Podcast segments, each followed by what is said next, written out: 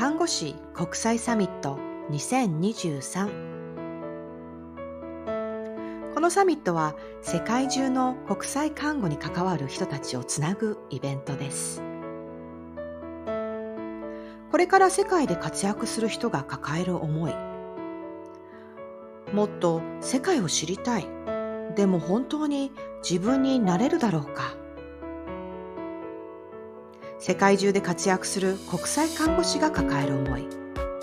世界にはどんな人たちがいるのだろうか。本当に私はここでこのままでいいのだろうか。目標努力達成ライフステージの変化そして迷い不安。あなたの熱い思いをあなたの持つ感性を強さを優しさをそしてあなた自身を世界中の仲間たちとシェアしよう。それはきっと誰かにとっての希望になるから。それはきっと誰かにとっての癒しになるから。一歩踏み出し始めたあなたの見ている世界。歩踏み出したあなたしか知らない世界。さあサミットへ出かけよう。あなただけの新しい未来を見つけに行こう。その一歩があなたと世界をつなぐ。看護師国際サミット。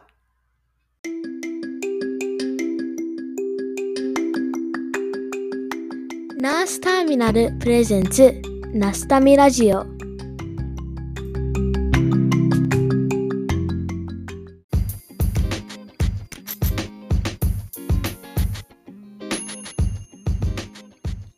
ナースターミナルプレゼンツナスタミラジオ。皆さんこんにちは。日本で救急そしてリエゾンメンタルヘルスナースをしているケイです。このチャンネルはナースターミナル通称ナスタミというコミュニティを通して出会った素敵な人たちとお話をしたり活動を紹介したり感じたことを語っていくそんなチャンネルですさあ皆さんいかがお過ごしでしょうか？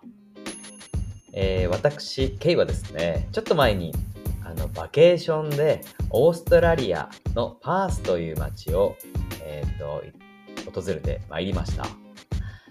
オーストラリア自体は3回目だったんですけど、西オーストラリアは初めてで、こう、なんていうか、大自然の中にこう街がポンってあるっていうような、なんかそういう素敵な街でした。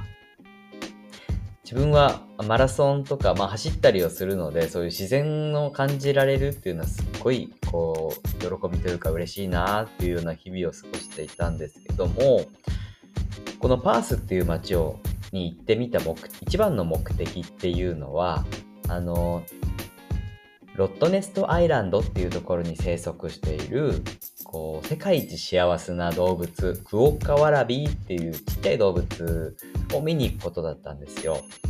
でその島っていうのはあのパースの町から電車で30分くらい行ったところにある港町フリーマントルっていうところからフェリーで、うん、20分くらいなんですけどちょっと道中でちょっとトラブルというかあの困ったことがあってであの、パースからの電車を1個乗り過ごしちゃって、で、フェリーにギリ間に合うか間に合わないか、いや、ギリギリだな、みたいな、ちょっと困ってたことがあって、電車の中で明らかに不安そうな、そんな、なんか困った顔をしていた自分がいたと思うんですけど、それを見た、あの、1個お向かいに座っていた、あの、70代くらいのおっちゃんが話しかけてくれたんですね。全力の笑顔と親指両手突き立てた状態で「Hey! Are you okay?」って言ってくれたんですよ。でちょっとその距離感というかに戸惑っちゃって最初はなんか人にごまかして OKOK みたいな感じでやり過ごしたんですけどやっぱりちょっとうんどうも本当に不安だったので5分10分経ってから改めて Excuse me って言ってちょっとあの助けを求めたんですよ。そしたら、また全力の笑顔で、イエスって言って、話聞くよみたいな雰囲気で、で、実はフェリー乗り場行きたいんだけど、駅から5分で着くかなみたいな話をしてたら、おっちゃんもなんか本当に困った顔で、うーん、I'm not sure, I'm not sure だけど、って言ってすごい考えてくれて、で、隣の席のなんか女子大生みたいな人に、君はどう思う？って言って、どんどん話を振り始めて、で、なんか気づいたら、その辺りに座ってた人たちみんなで一緒に考え込んでくれるような、なんかそういう時間があったんですね。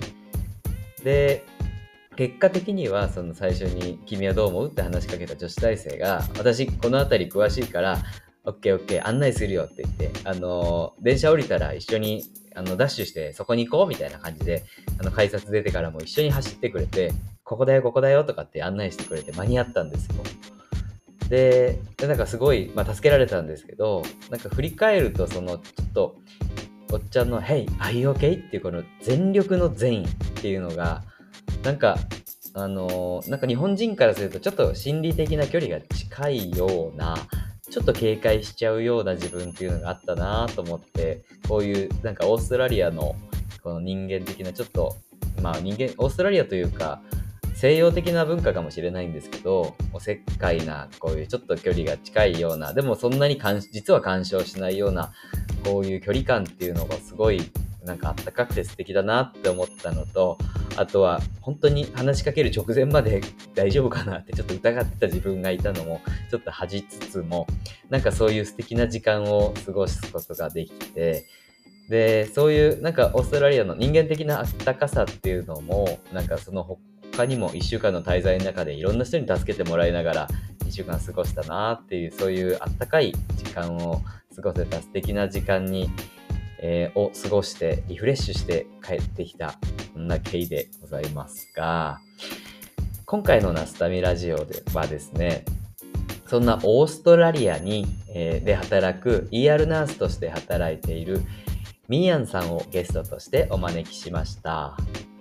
ミーヤンさんはですね、10年くらいオーストラリアに住んで、で、あの、現地で子育てをしながら、ER ナースとして働きながらも、かつ、あの、え、ー、と、心理学を応用した、え、ー、と、マインドセットのワークショップを開いていらっしゃったりとか、あとは、あの、こう、えーと、人を応援するようなメンターとしてもご自身で活動していらっしゃるような、そんな方で、このナスタミラジオにではですね、えっ、ー、と、シーズン2の第37回のエピソードにも出演してくださっているような方です。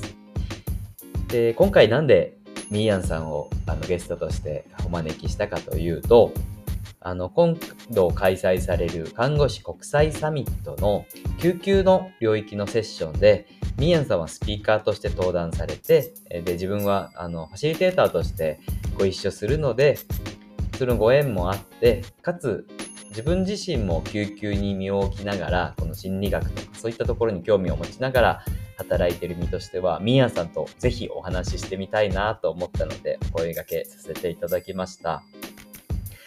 なので、前半ではミーヤンさんとそういった、あのなんていうんですかね、あのミーヤンさんのパーソナリティだとか、あのそういったメンターに関するお話だとかをしながら、後半ではですね、なんと、ナスタミラジオの我らがパーソナリティ、アメリカ・フロリダの ICU ナースのエミさんも、夜勤の休憩を使って、あの休憩中を使って参加してくれています。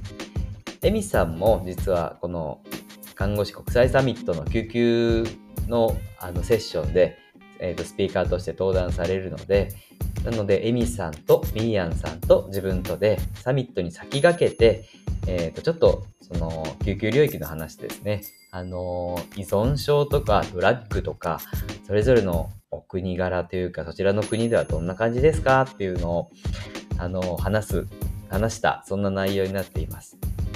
一番最後にではですね、あの、エミさんが働いている病院の、まあ、休憩室で喋っていたので、近くに同僚がいて、で、その同僚に話しかけて、最近のこのドラッグ事情どんな感じ？みたいなのをざっくばらんに語っているような、そんなあのエピソードになっているので、ぜひ皆さんも楽しんでってくださいね。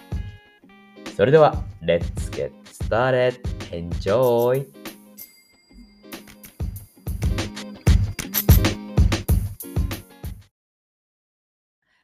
エミえみさんもなんか夜勤今日落ち着いてるって言うんで、うん。あの、割と早めに乱入してくださるかもしれないですね。えー、すごい。そんなことができるんですね。夜勤中に入ってくるってすごいですけどね。すごいですよね。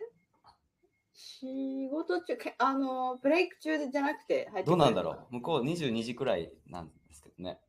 う。えー、すごいすごいすごい。今日休みですか？今日はお休みです。今日休みなんですけど、いつも金曜日は私の作業日で、あおの、娘がデイケアに行く行って、私が一人家にいて、家で作業できる日にしてるんですけど、娘がね、昨日よ夜入っちゃって。何度も。そう、今日はデイケアお休みにしてるんですよ。うんうんうんだから家にいるんですけど、今寝てます。あなるほどお昼寝中です。、ちょっとこんな感じでやんなきゃですか？あ、全然大丈夫。大丈夫あの、結構うるさくしても。よく寝る子なんだ。あ、いいっすね。はい。なるほど。ありがとうございます。ちなみに自分は今日夜勤明けだったんやなんですけど、こんな日、ミーヤンさん迎えるぞっていう、こんな日に限ってめちゃくちゃ忙しくって、えー、バッタバッタでした。いやいや、まあまあまあ、こんな日も、まあ、救急だからミーヤンさんもご存知だとは思いますけど、うんうんうんえ、なんかずっと聞いてみたかったんですよね。その、リエゾンナースの、あの、そうそうそう、あの、なんかどんな、どんな感じなんですか？なんか私がインタビューみたいになってるけど。いやいや、いいです。ナスタミラジオなんで、こう、ざっくばらんにお話ししましょう。うんうんうん。あの救急の、にいる精神そうなんですよね。のスペシャリスト。それこそ今日多分そういうところが際立ったとこだと思うんですけど自分は救急に基本的には救急の外来の ER のシフト回してるので普通にトリアージしたりだとか救急車の対応したりとかうん。するんですけど、えー、と今日は、えーとね、すぐ横の救急病棟のところで、に入院した人が急変しちゃってオペしないとっていう感じになっちゃってであの、そのご家族、で奥さんも救急車で来た時は、ああんなに喋ってたのにって言って、もう動揺しちゃって、うん、でも要は既得な状況になって輸血何リットルいっても全然やっぱ止まらないっていう状況の時に、やっぱ救急のスペシャリストたちはもうみんな救急やっていくじゃないですか。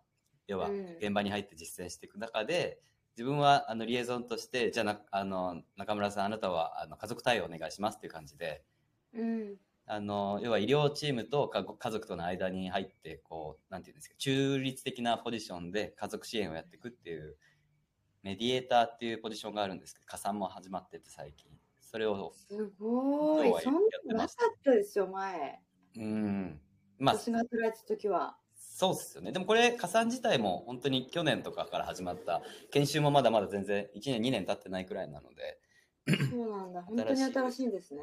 でもその加算の中で別にリエゾンじゃなくても加算は取れるんですけど、まあ、リエゾンの、あのメンタルヘルスの視点からこう家族を、あのアセスメントしたりとか働きかけられるのはなんか一個強みっていうかスペシャリティ持ってよかったっていうふうにまさに今日の夜勤は思いました。うーん、すごい。あの、リエゾンナースの、リエゾンナースでも救急で働く人がもいれば、違う分野で働くリエゾンナースもいるもちろんです。大体多くの人は専門、あ、じゃあ精神科とか、そうなんだあとはまあうんジェネラルな病院のあの看護部に所属してたりとかすることが多いんですよね。だからポジションには、はいはい。組織横断所的な。なるほどね。で、看護部でに所属してると、あれですか、あのーどっかの部署で何かじ事件というか、その、あまあ困った人がいるとか。困った人がいるって専なっ門がたら呼ばれて行ってあそうです、そうす。です。あ、すごい、そういうのあるっていいですね。これって別にあの看護師さんが、その、心理的トラウマとみたいなのになったら、そこに介入することもありあります。看護師すのエマージェンシーな人ももちろん支えるような。そうですよね。え、そういうのがあるのいいですね。オーストラリアにはのないのあない。んですね。聞いたことないです。そっかでもメンタルヘルスってオーストラリアすごいさなんか進んでるイメージですけどね。進ん、どうなんですかメンね。タルヘルス正フ直。ァーストエイドっていうこの前本買ったらそれもともとあの英語版はオーストラリアからあでしたよそうなんだへえまあ私、精神科の実習行きましたけど、なんかこう、全然でしたよ。正直、正直、全然でしたよ。まあまあまあ。うん。刺さる人と刺さらない人が。そう。あ、でもね、どっちかっていうと、その、あの、日本、私が行った、私の経験ですけど、日本の精神科のうんうん。病あの実習って、私、精神病、精神科で働いたことないのでわからないんですけど、実習の経験なんですけど、結構、いんなんていうんですか、施設にこうずっと住ん住んでる。うん。慢なんていうんですか性期ってやつですね。そう、もう、あの、出れ、出れないっていう、あの、状態の人が、日本はすごく多いうん。なーって、オーストラリアに来て、初めて気づいて、うんで、オーストラリアはもう本当に、まあ、たんももちろん長期もいるけれども、どんどんどんどんコミュニティに返していくっていうところは、あの、違うかなっていう気がしますね。日本はちょっと50年遅れてるって言われてるんですよね、欧米と比べて。なるほど。やっぱうん地域に返していくのが今は主流なはずなのに、日本だけは昔はあの変なやつは閉じ込めておけっていう施策の時代があって、うんでどんどん今今は返していくような加算の仕方になってるんですけど、ただもう20年、30年過ごした人はもう今更帰れないので、そうなんですよね。そうなんですよ。だから逆に慢性期で実習やった子たちは、20年後、うん30年後はその病院は存在しないから、うんだから逆に急性期の病院ばっかりになっていくと思うんですけどね。だからうんうん慢性期で実習させられたら何だったんだろうって自分もモヤモヤしなんかうんしてる。ねねそうですよね。今後そういうことになりますよね。うん。そうそういう面では多分在宅の精神の分野っていうのは長けてる気がしますけど。そうな、あ、なるほどね。え、ミヤンさんって今救急で病院じゃないですか。うん。在宅でも働いたりするんですか？えっとね、私は実はオーストラリア結構長くって、もう10年ぐらいになるんですけど、性看護師になる前に大学生だった時とかに在宅で働いたことがあるんですね。。うんでその時は性看護師ではなくって、アシスタントナース、まあ、看護助手うん、看護助手、え直訳すると看護助手なんですけど、うん。えーっと、日本の、何でしたっけ、えー、性感じゃない、もう一つの、循環？循環、循環みたいな感じ。の。何でしたっけ？えー、違う。なんて言ってましたっけ？ポッドキャストでそのワード聞いたことがあるけど。AIN、あ、AIN だア。シスタント・イン・ナーシングっていうんですけど、うんそうそうそう、そんなポジション、まあ、あ介護士だ、日本で言うと介護士。うーん。うんのポジションに当たるような仕事を、まあ、4年ぐらいしてて、うんうんで、その時に在宅に入の仕事もやってましたね。なるほど。うん。うん。そう。それはそれで楽しかったですよ。なるほど。うん今日なんか、あの、ミーヤンさんにせっかくナスタミラジオ来てもらって、しかも 2, 2回目じゃないですか。はい。なので、ぜひ、個人的に自分が聞きたいことがあって、うん。うん。なんか、でもただ、まあ、ナスタミラジオなんで、こんなカチッとしたインタビューにはもちろんしないんですけど、前回、ミーヤンさん、あの、来て、エミさんとお話ししてくださったのって、あの、えーっと、メンターとか、うん。メンターの話とか、あとは、そのマインドセット的なのと、あと、最後、卵子のうん。お話うん。はいはいはい。がすごい面白かったんですけど、今日自分が聞きたいのはですね、はいミーヤンさんって、看護すっごい好きじゃないですか。そうですね。好きです。なんでそんなに看護が好きでいられるのかなって。どうなんですか？でもね、私、本当に看護師になりたいなと思ったの、小さい頃からで、小学校には、の時にはもうすでに看護師になりたいっていうふうに思ってて、へで、そのまま前つ突き進んだっていう感じなんですけど、でも、看護が嫌なになった時期もありました。ーあ、へえ。うん、それが私が日本で救急で、3次救急で働いたうん5年、うん5年間があるんですけど、うんうん。その時にもう看護師いいかなっていうふうに思って、ある程度は、あ、なんか、ちょっと他の外も見てみたいなと思って、カナダに行ったんですよね。うんうんで、その時に看護から離れてみて2年間。うんで、やっぱ看護が好きだなって思いました。ん。うん。なんかお面白いですね。2年離れてみてやっぱ好きだって思ったって、そこは日本が好きだって思ったって思いそうな感じなのに。うん、日本はないないなって思ったんですね。で、看護が好きだでオーストラリアに行ったってことですね。そうですね。で、看護が日本はないなって思って、看護、やっぱり看護だなって思って、オーストラリアで看護師を目指したって感じうーです。ん。うんそこからは、じゃあやっぱり、まあ、アシスタントの時代とか、大学通われてた時代とかもあったと思うんですけど、まあ、看護への、この、なんていうんですか、熱は、ある程度一定以上は燃えてたんですか、そうですね。その時はもう、あのーなんだろう、看護師の専門職って、すごく自分の働き方によっては、フルイドというか、うん。どういうふうにも働ける専門うん。職だな、私は思ってて、そね。それがすごくいいなって思ってて、うんうん。そう、別に、あのー日本では結構主流、べ病院で、うん。えーフルタイムで働くみたいなのうんが主流ですけど、なんか、あのーまあ、病院以外にもし選択肢はあって、で、専門的なところも自分が興味がある専門のところで、えーもっと勉強することもできるし、働き方を変えることもできるし、うん。うん。ってなると、将来持ってて全然、あの、損するものではないし、うん。なんだろう、面白い職、あ専門職だなっていうふうに思う、思いますね。うん。もともと、なんかご両親が看護師とかそういう、あれだったんですか？全然あ違いま違うんですす。もう、うちの家系は誰も、あの、医療系がいないですね。あ、へえ。なのに小学校の頃から一直線に看護師に。ねえ、そうなんですよね。なんか、うちのじ、お母さんの実家のおおばあちゃんが入院してて、よくそこにお見舞いに行ってたんですけど、その時にお母さんに、看護師はいいよちょっとなんか、感はありますね。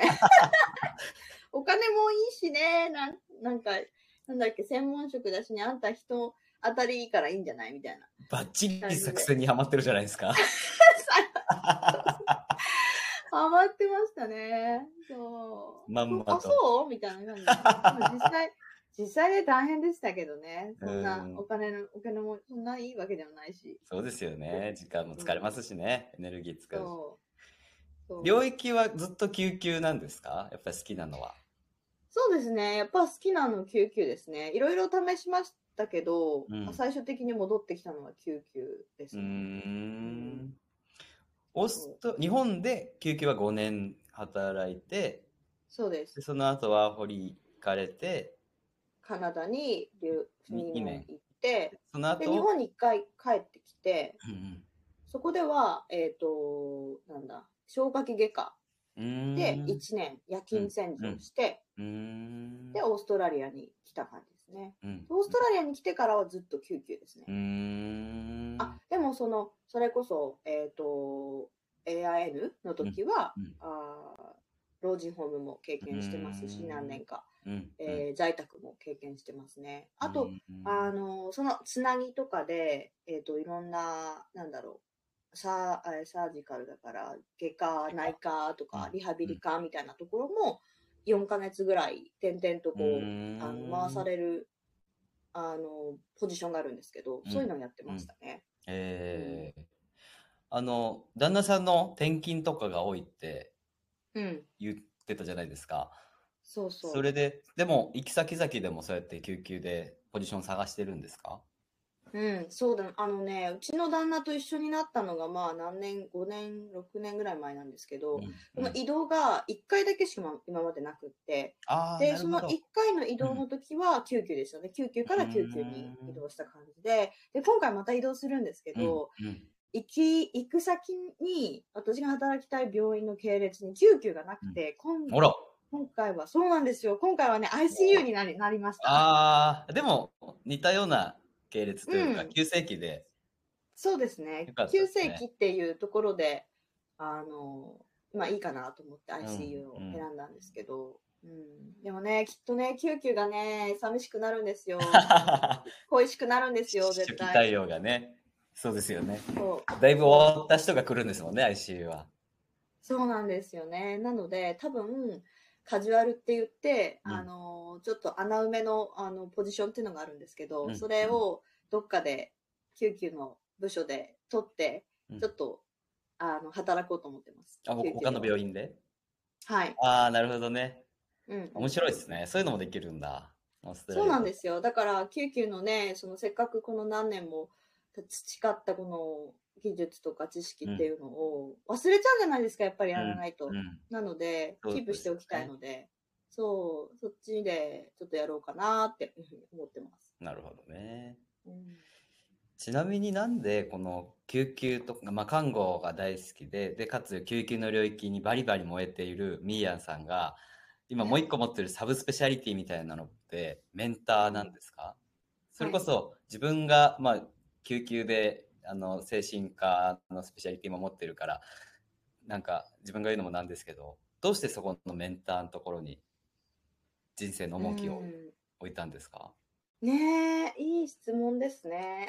どうなんだろう。なんで、なんか私救急でずっと働いてるけど、なんか救急、がすごい極めたいっていうわけでもないし、あ、へえ。なんだろう。すごい、そこにパッションっていうのはなくて、まあ楽しいからやってる。自分が、うん、働いてて楽しいからやってるっていう感覚はあるんですけど、で、もともと多分そんなに、あのー合ってないと思うんですよ、救急。え、え、そうなんですはか？実は。思ってて、すごい私努力家なんですけど、自分で言うのもなんだけど。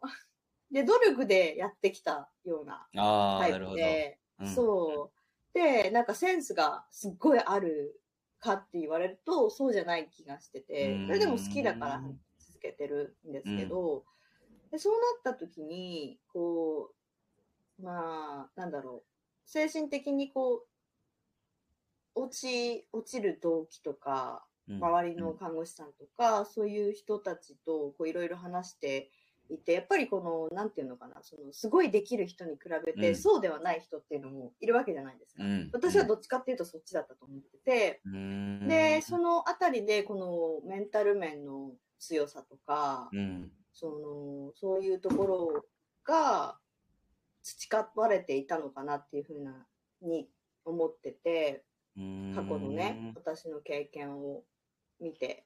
で、オーストラリアに来て看護師になるぞってなって、今なりましたけど、うんその期間にもう挫折がいっぱいあって、うまくい、すごいコロッとこういったタイプでもないんですよ。なので、そういう部分を知ってるからこそ、そこをサポートできる人になれるんじゃないかなって思ったのがうんきっかけです。ああ、なるるほど。いやいや、じゃあ、やっぱり苦労した経験があるからこそ、そこからのリカバーを体験したからこそ、今それを誰かに自分の経験を伝えたいとかそういうことですかね。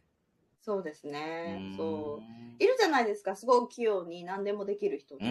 そういうタイプじゃいなかったんですよ、すねあー、は。わかる。そうう。ん。なので、なるほどね。そうそうそう。すっごいわかるって思うのが、自分は今、こうやって人前でラジオとかやってますけど、すっごい人見知りだったんですよ。あそうなんですか？で見えない？見えないってよく言われますし、今はまあ社社会性、社交性も身につけたんで、あの、ふらーっと言ってこんにちはって話せますけど、でも、うん元人見知りだったから、あの、人見知りの人の気持ちめっちゃわかるんですよね。ああ、そうね。あこの人今ちょっとしんどそうだな、声かけてあげようかなとか、うん。新しい環境に来て不安そうだなとか、そういう気持ちがすごいわかるんですけど、なんか最初からできてる人って、それと同じように、センスがある人って、多分そういう苦悩とか、その道のりとかの、あの、大変さがあんまり気づけないと思うんですよね。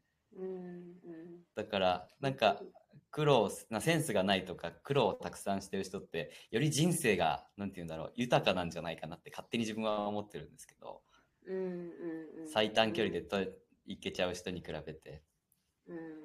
そうなんですよね。なんかまあ、でも見えてるところが最短距離に見えてるだけで実は苦悩があるかもしれない、あまあね確かにねね、その人になってみたい周りから見たらねそう。だけど、ね、私はそこ、そこが、なんかこう、興味を持ってた。なるほどうん。ですね。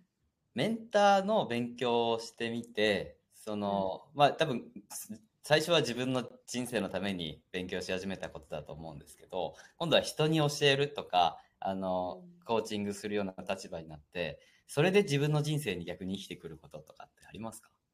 いや、ありますよね。それって看護にも関わってくると思うんですけど、なんか看護師もあれじゃないですか、こう、そのもちろん救急で働いてそういう知識があ得られるけれども、それと同時にその人その患者さんとの人生にこうパーソナルレベルで関わって、そこで得られること、自分が成長することもいっぱいあるわけで、それと一緒で、やっぱり自分がメンターとして関わっていく中で、うんうん。えー、と自分が成長することもすごいあるし気づかされることもあるし自分が落ちてる時にメンティーとこうセッションして自分が元気になることももちろんあるし、あうん、すごい毎回元気をもらいますよ。ーうーん。うん、そうか、自分にも、あの、そのメン、メンターもいるし、メンティっていうのもいるんですね。ね。どちらもいる自分がメンターする方ですね。メンメンうんメンタリングする方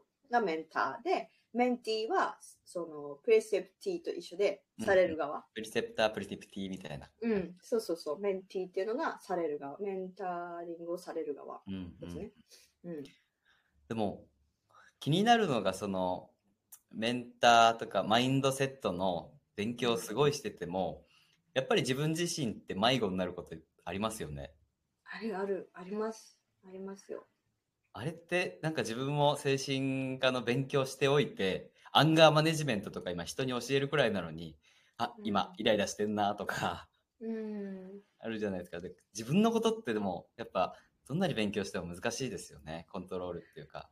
そうね、本当に。だってそれって、それこそ、その潜在的にこう出てくることでコントロールできることってほんの少しなわけじゃないですか。うんね、氷山の一角なわけで。で、そうすると、その顕在的にある感情のコントロールって、ほぼできない。うん。うん。わけですよね。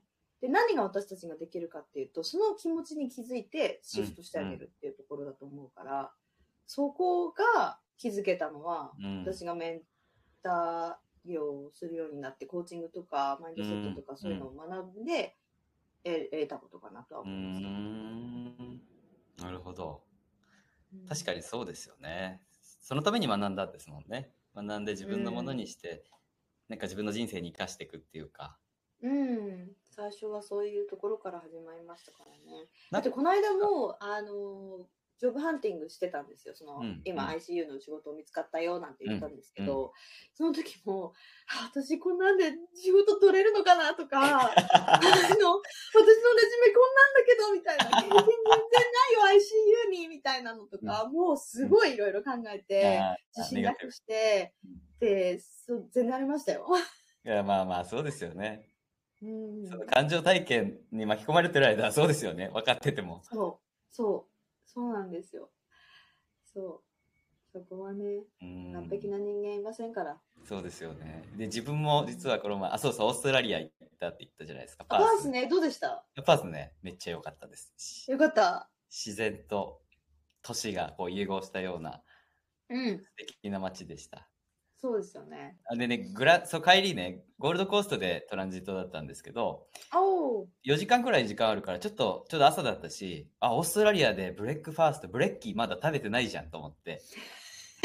で、空港からね、ゴールドコーストの空港から1時間、1時間じゃない、あの、バタクシーで15分くらいで行ったところにいい感じのカフェがあった、ローカルのカフェがあって、行こうと思って行って、めっちゃのんびりご飯食べて、で、うん。帰りはタクシー、なんか、そこに書いてある、あの、スキャン、電話すれば呼べるって書いてあったところで呼んで、めっちゃ余裕持ってタクシー待ってたのに、1時間くらい来なくて、何これと思って、でやばいやばいって焦り始めて、で、今度、うん。ヒッチハイクとかし始めて、すいません、エクスキューズミーっつって、うん。ちょっとこ空港行きたいんですけど、時間ありませんかみたいな。マジ？ことをやってて、でね、最終的に、まあ、本当にオーストラリアの人たちって、困ってたら、声かけたら助けてくれるっていうか、あ、私今、、助けてはあげられないけど、あの、あそこのバスの乗り方だったら教えてあげるからってまずあの、えっ、と、なんだっけ、あの、カード。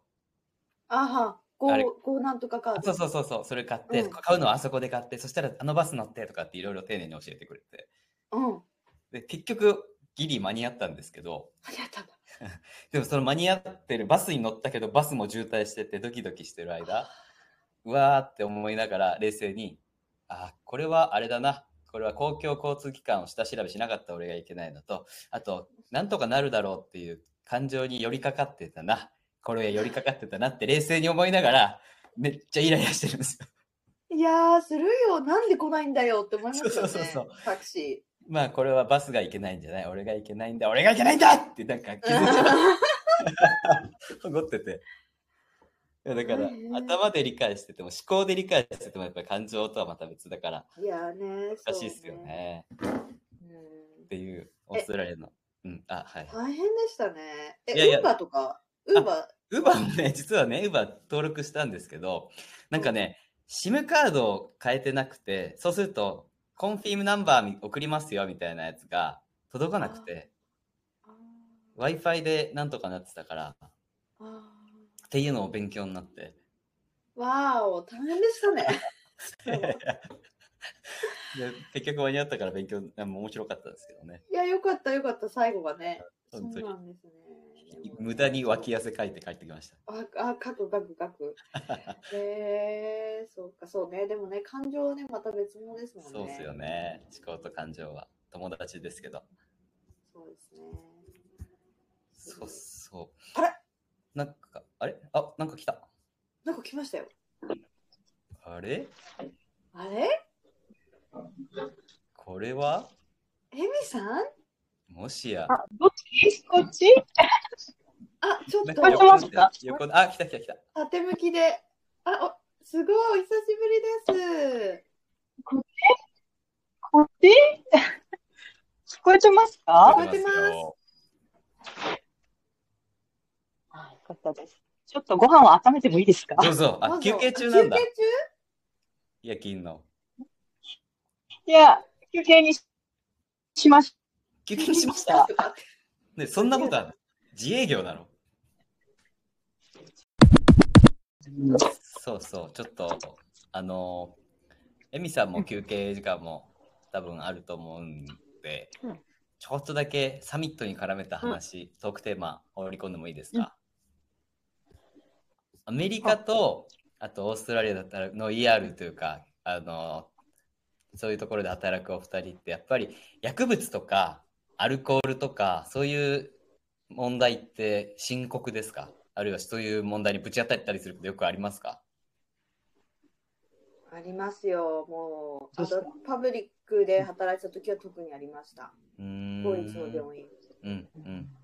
エミさんのとこもそうですよね。なんかもう、全部引き受ける病院ですもんね、エミさんのとこもね。うん。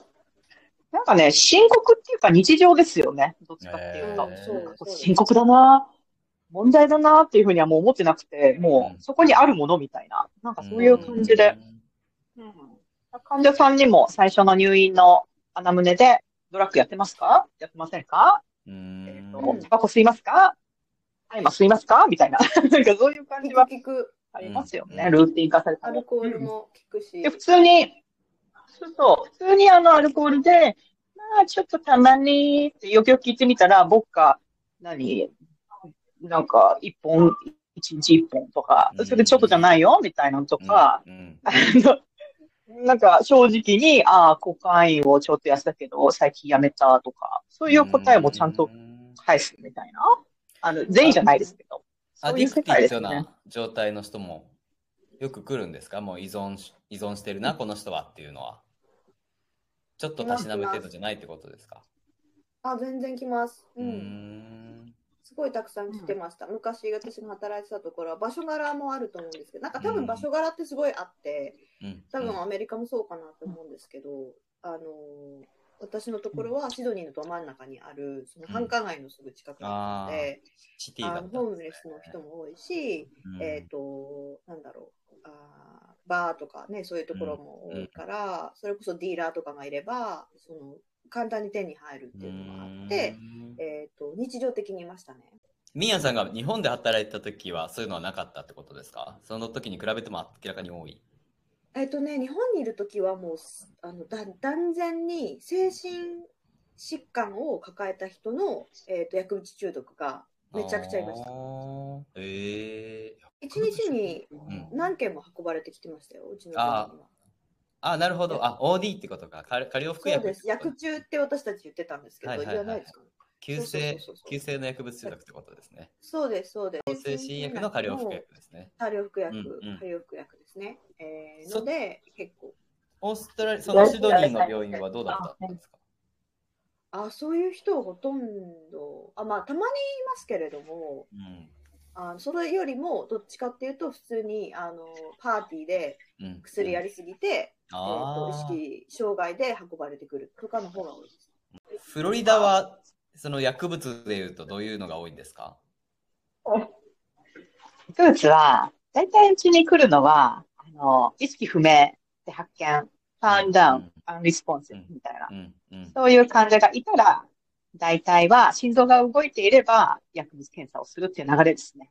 うーん。おしっこで、大体それで尿検査でコカイン陽性うん、ああなるほどっていうのが流れ的にありますね。なのでなんか、うん、なんか、まあ、ストロークなのかとか、いろいろやりはしますけど、結構脳、卒中なのか、そのドラッ障害グなの。か、っていうん。うん、障害イコール、なんか、結構ルーティン化された検査っていうのに、尿検査とか、ドドラッグスクリーンっていうのは入ってきているけれど、うん。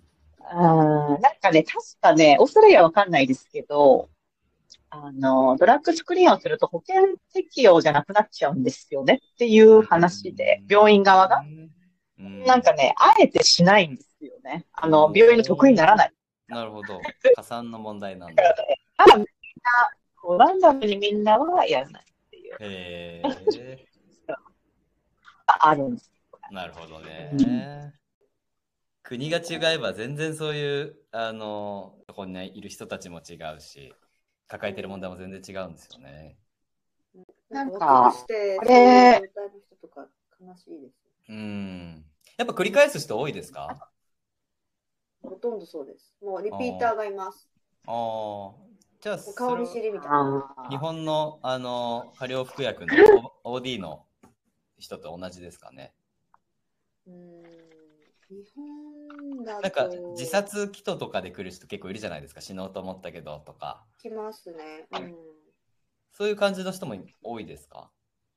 自殺鬼とか、いましたね、そういうの。うちの私がは前働いてたところは、精神アキュあ超アキュートの精神救急も、うんあ一緒になってる救急だったんですよ。だから、そういう人もいました。だからもう、人、人、小部屋、小小部屋が3つあって、でも、あの、監視できる。うーんプラスロックできる。うんカメラついてる。えみたいなところがついてるような病院だったんで、そういう人もいますね。そのそれこそその、えー、と自殺人があって、家に帰せない、ーうんモニターが必要。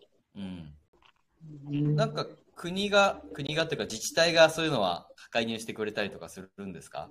日本だったら23条精神科精神保健福祉法何条にのっとってとか警察が介入とか、うん、なんかそこの辺ちょっと詳しくわからないんですけど、でもそうですね、その法律があって、あのそういう自殺祈祷がある人は出してはいけないっていうふうに決まって、もうそのそういうふうに言ったら、じゃあ、あ施設に、えーあの監視しなきゃいけないので入院させましょう。っていうのはありますね。なんか救急で働いそうてると。いう意味で言うと、フロリどうぞですかフロフロリダはね、うん。あのね、土地柄もあって、他の州から、あの、リハビリに来る人がいるんです。ドラッグ中毒のリハビリセンターが結構有名なのがあるみたいで、えあの、他の州から、そのリハビリセンターにいました。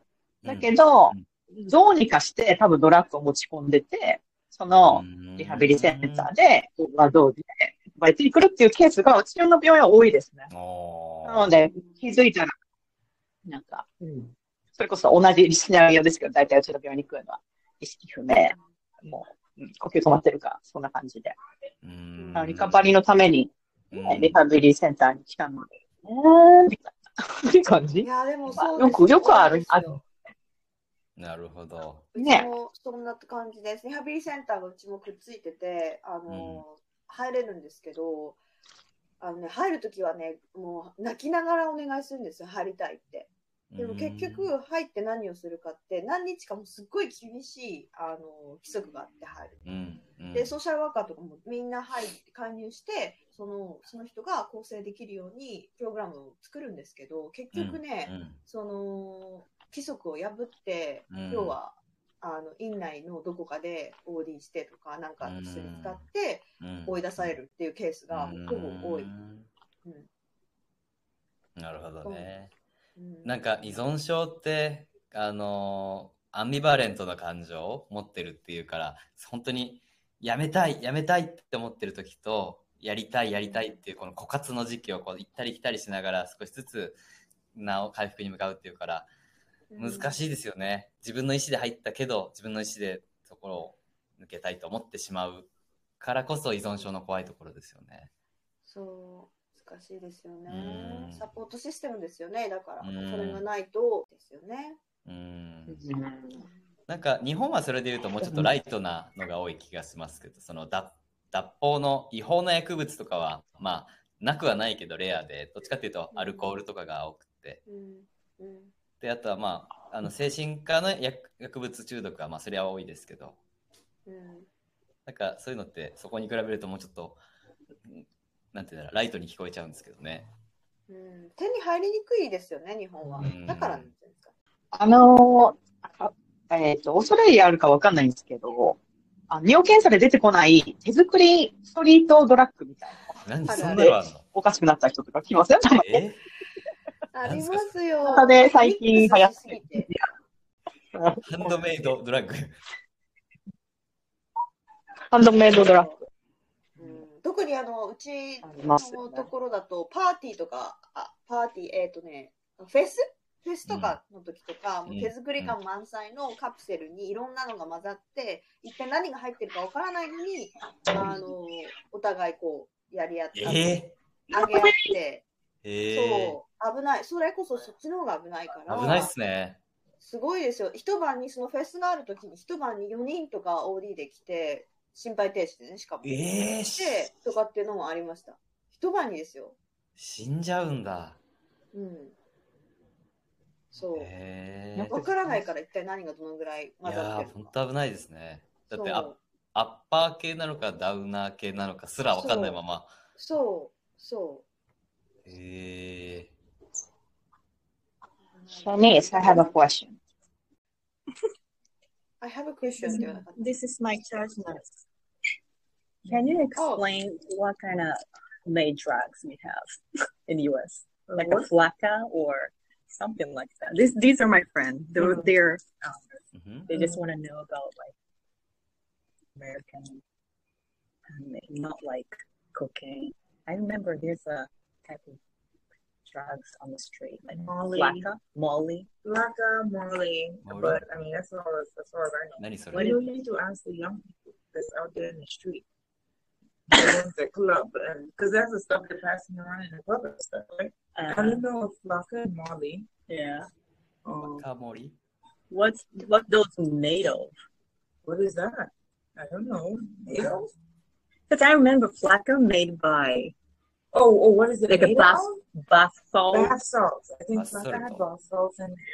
Molly, I don't know what the hell Molly had in there, but Who knows? No. But look on the thing, it's all online. Look online. みたいなことですね。聞いたことがない、聞いたことがない名前がいっぱい出てきます。なんか若森みたいな。若森って何だろうおかフラッカーはね、確か バスソルトとなんか混ぜて炙るんだと思うんですけど。えー、へーあ作れるんだ本当に違うものと違うものからいや、そんな感じですよね。手作り。えすごいね。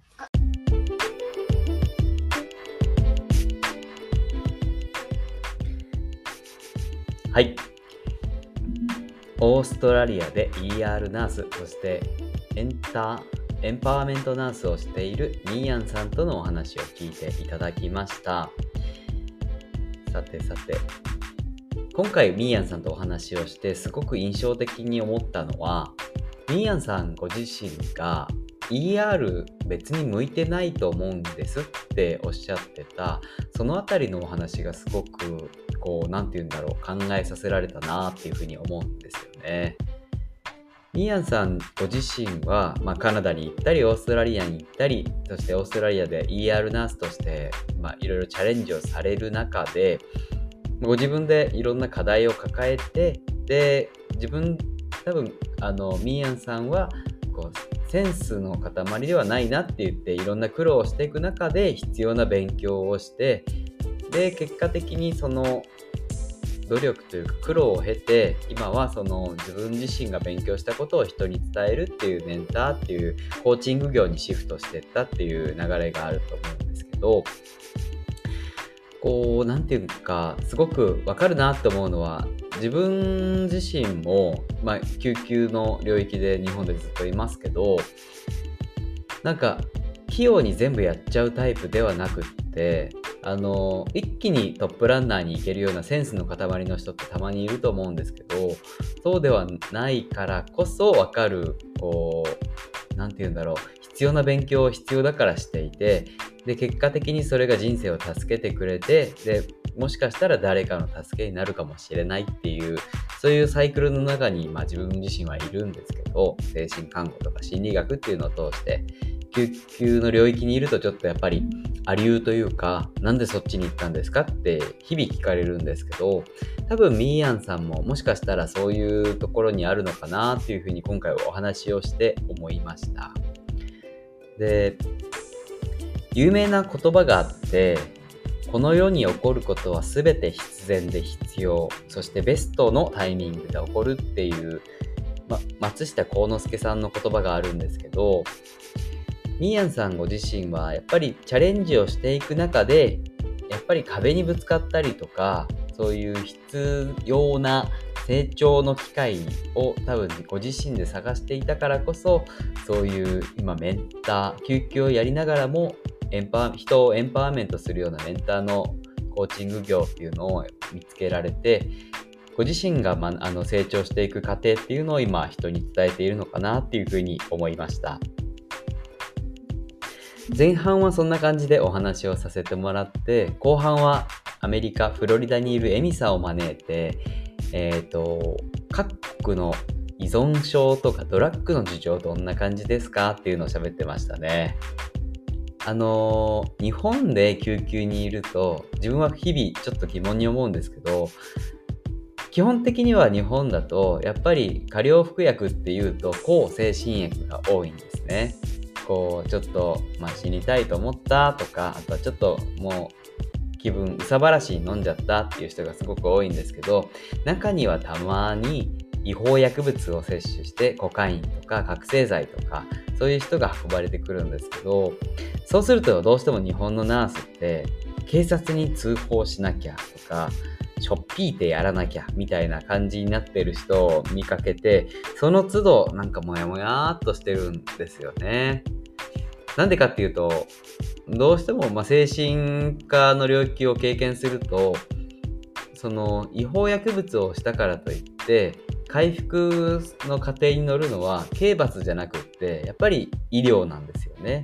リハビリをしてその薬物から距離を置いてそこからリカバーしていくっていう過程をなんか見てるのでそう考えるとなんかどうしても警察がとか通報しなきゃみたいな目くじらを立ててる日本のこの救急っていうのすごい個人的にですよ。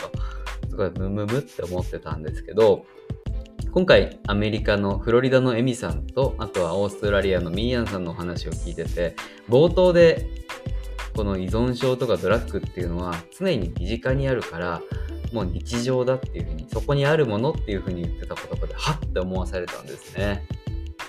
うんであとは後半の方に行くにつれてそのドラッグというかどういう問題があるかっていうところをあのお話お二人がしてくださってたんですけどもまあ一番最後は何て言うんだろうアメリカのハンドメイドドラッグの話もありましたけどやっぱり国土地土地によってあのドラッグとかそういう依存症とかの問題っていうのはまちまちだと思うのでもしこのエピソードを聞いて興味を持ってくださった方は、ぜひ、あの、11月12日に開催される看護師国際サミットをに参加していただければなっていうふうに思います。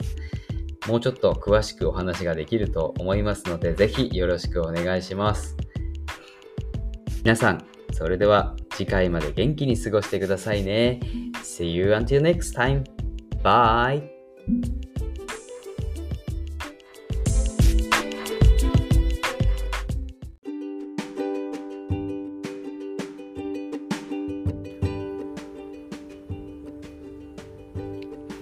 本日のナスタミラジオはここまで。この番組では皆様からのメッセージを募集しています。メールアドレスはアルファベットでナスタミラジオアットマーク Gmail.com ナスタミラジオアットマーク Gmail.com 概要欄にも貼ってあるので皆さんどしどしご意見ご感想を教えてください。それではまた次回お会いしましょう。バイバーイ